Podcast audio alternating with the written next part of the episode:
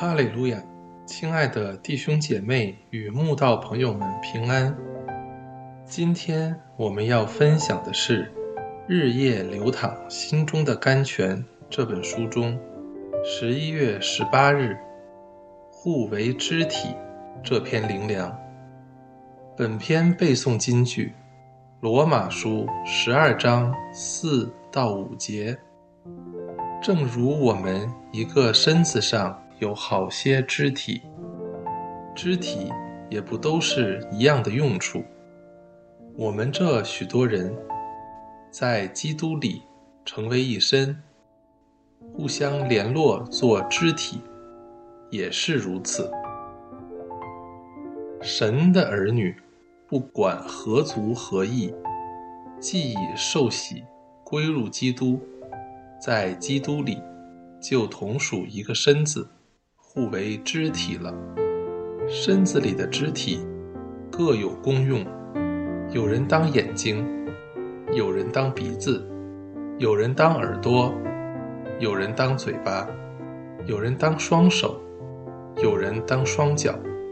所有肢体一样重要，一样被主人看重，而且缺一不可。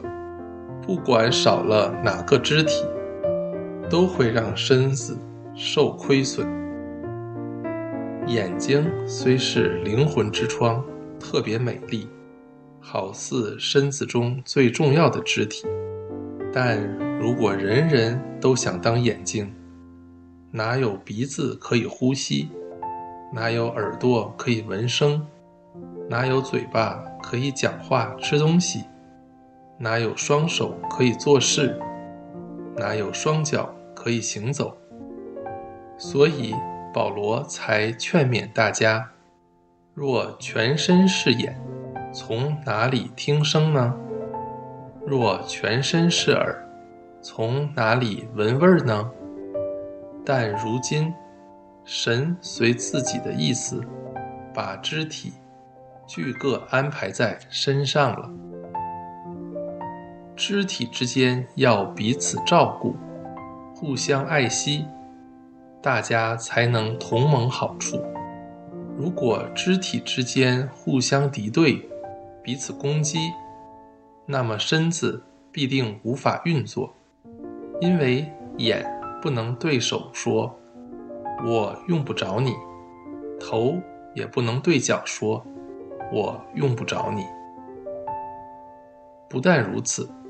身上肢体，人以为软弱的，更是不可少的。身上肢体，我们看为不体面的，越发给它加上体面；不俊美的，越发得着俊美。就像双脚长相平凡，只会走路，又容易发臭，好似不体面的肢体，相较于清秀的眼睛。不吸引人多了，但如果其他肢体不看重它，任它自生自灭，有一天双脚瘸了，再也不能走路了，所有肢体都要同受损害。所以教会里，我们觉得外在与灵性不体面的同龄，更要越发给它加上体面。不俊美的，越发让他得着俊美。大家若能这样行，就真是一间充满爱的教会了。若一个肢体受苦，所有的肢体就一同受苦；若一个肢体得荣耀，所有的肢体就一同快乐。我们既互为肢体，有同龄受苦。就好似自己受苦一样关心他，有同龄得荣耀，就好像自己得荣耀一样一同快乐。